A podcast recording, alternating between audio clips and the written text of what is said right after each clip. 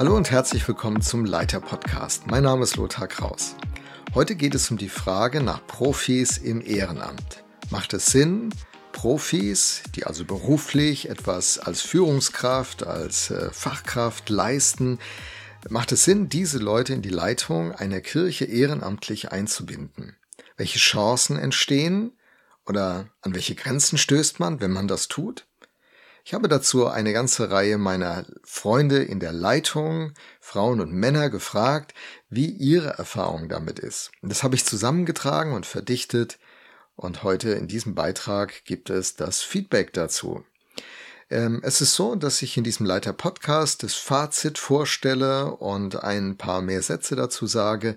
Auf dem Leiter Blog ist dann der vollständige Artikel, der auch die detaillierten Rückmeldungen in Chancen und Grenzen ergänzt. Also ich beginne mit der Zusammenfassung. In der Zusammenfassung muss ich aber sagen, dass sie eher holzschnittartig ist. Das liegt daran, dass äh, jede Person und jede Situation sich doch unterscheidet und deshalb genauer vor Ort betrachtet werden muss, was konkret hier jetzt sinnvoll und richtig ist. Die Punkte, die ich also jetzt bringe und die wir, also aus diesem Pool, sagen, das sollen mehr Denkhilfen sein, keine Muster, in die die konkrete Situation hineingepresst werden soll. An dieser Stelle danke an alle, die ihre Erfahrungen äh, mit mir geteilt haben und die jetzt in diesem Beitrag sozusagen vorkommen. Profis im Ehrenamt. Erste These, Profis im Ehrenamt sind gut. Es gibt viele gute Gründe, warum Profis in ehrenamtlichen Leitungsrollen eingebunden werden sollten. Unsere Welt wird ja immer komplexer, die Anforderungen immer herausfordernder und da ist ein Potenzial in den Profis, in den Reihen unserer Kirchen und Gemeinden, an dem wir nicht vorbeigehen sollten. Aber wir müssen einen Weg finden, damit das auch wirklich gelingt. Profis können nämlich dann ihr Potenzial richtig gut einbringen, wenn sie einen passenden Rahmen dafür in unseren Gemeinden finden. Was bedeutet das? Was könnte ein passender Rahmen sein? Zum Beispiel, dass ein Profi nicht unbegrenzt einbezogen wird, sondern ein befristetes Projekt bekommt, in das er eingebunden wird, mit äh, konkreten Aufträgen, was wird von ihm erwartet, mit einer konkreten Rolle, was ist sein Beitrag und konkreten Kompetenzen. Was kann er, was soll er entscheiden? Er ist es ja aus seinem Alltag gewohnt zu entscheiden, was jetzt hier im kirchlichen Rahmen, Entscheidungen über Budgets, über Mitarbeiter, über Prozesse, über Veränderungen, was sind seine Kompetenzen? Je klarer diese Rollen und Kompetenzen und Aufträge geordnet und geklärt sind, je erfolgreicher wird der Beitrag des Profis werden und alle profitieren davon. Es ist wichtig, einen klaren Rahmen für den Profi darüber hinaus zu definieren. Damit meine ich, dass geklärt ist, ob er denn an allen Sitzungen teilzunehmen hat, ob er immer die ganze Zeit an diesen Sitzungen teilzunehmen hat. Wenn es zum Beispiel ein Musiker ist, bekannte Frage, muss er denn bei den Proben dabei sein? Muss er immer dabei sein? Oder spielt er dann nur sonntags mit? Wenn das nicht so definiert ist und von allen im Team als angemessen und gut erachtet wird, ich meine, dann ist völlig klar, da entsteht Unmut, da entsteht ein Frust auf beiden Seiten. Aber wenn es gut geklärt ist, fantastisch. Und äh, ein anderer Punkt ist, dass äh, die konkrete Unterstützung, die der Profi braucht, um in der geringen Zeit, die er hat, seinen Beitrag zu bringen, äh, diese Unterstützung muss geklärt sein. Eine Kirche hat mir berichtet, dass sie einzelne Profis, die äh, ist eine größere Kirche, die sich bei ihnen engagieren, ähm, mit einem besonderen Rahmen ausgestattet hat, nämlich einem einer Person, die einen Minijob hat, 450 Euro Job, und die dem Profi zur Seite gestellt ist. Die Aufgabe dieser Unterstützungskraft ist, den Profi zu unterstützen in all den kommunikativen Aufgaben. Und das ist ja in der Kirche, wenn viele beteiligt sind, ist ja Kommunikation ein kritischer Punkt, damit jeder rechtzeitig das weiß, was er wissen muss, eingebunden wird, Feedback geben kann, ein Miteinander sich entwickelt. Und äh, wie soll das ein Profi leisten, der im Hauptberuf einer verantwortlichen Aufgabe nachgeht? Und da hat die Kirche eben diesen Ehren, äh, diesem ehrenamtlichen Profi den Minijobber an die Seite gestellt, der macht diese kommunikativen Dinge, die Mails und viele andere Fleißarbeiten und ähm, unterstützt damit den Profi, dass er sein bestes Talent und seine besten Fähigkeiten für die Kirche realistisch und dauerhaft an den Start bringt. Und so profitieren alle. Toll, wenn eine Kirche so eine Sicht hat. Profis im Ehrenamt eine Riesenchance, definitiv. Aber Profis im Ehrenamt immer wieder auch ein Problem. Auch diese Erfahrung gibt es und in dem Fazit müssen wir diese Erfahrung offen ansprechen. Die Hauptstörquellen sind dabei sehr schnell beantwortet. Ähm, da ist zunächst mal, ähm, dass der Profi sich verschätzt, wie viel Zeit und Kraft diese ehrenamtliche Tätigkeit braucht. Man startet sehr verheißungsvoll rein, aber über die Länge der Zeit geht sozusagen der Sprit aus, das Auto bleibt liegen. Ähm, so hatte er sich das nicht vorgestellt die Anforderungen, die er aus seinem eigenen Beruf hat, vielleicht aus seinem Familienleben, nun mit diesen Anforderungen der Kirche übereinander zu bringen, stellt ihn vor ein Rätsel. Er hat es falsch eingeschätzt. Das ist einer der Punkte, der ganz oft genannt wird. Ein zweiter Punkt, der immer wieder zur Sprache kommt, ist das Thema Projekte oder Personen. Profis sind oft ähm, darin sehr gut geschult, Projekte erfolgreich durchzusetzen und sie benutzen sozusagen Menschen auf dem Weg, um diese Projekte zu einem Erfolg zu bringen. In der Kirche ist es genau anders. In der Kirche steht der Mensch und seine Entwicklung im Vordergrund.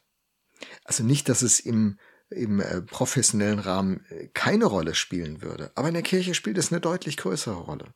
Für Gott ist es viel wichtiger, wer ein Mensch wird, als was ein Mensch leistet.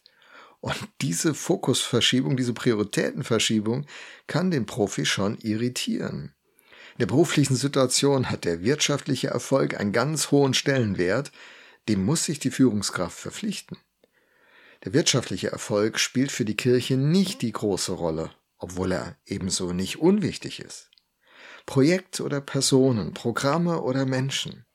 Ein Spannungsfeld, an dem ein Profi immer wieder scheitert. Und dann der Unterschied zwischen der beruflichen und der gemeindlichen Wirklichkeit.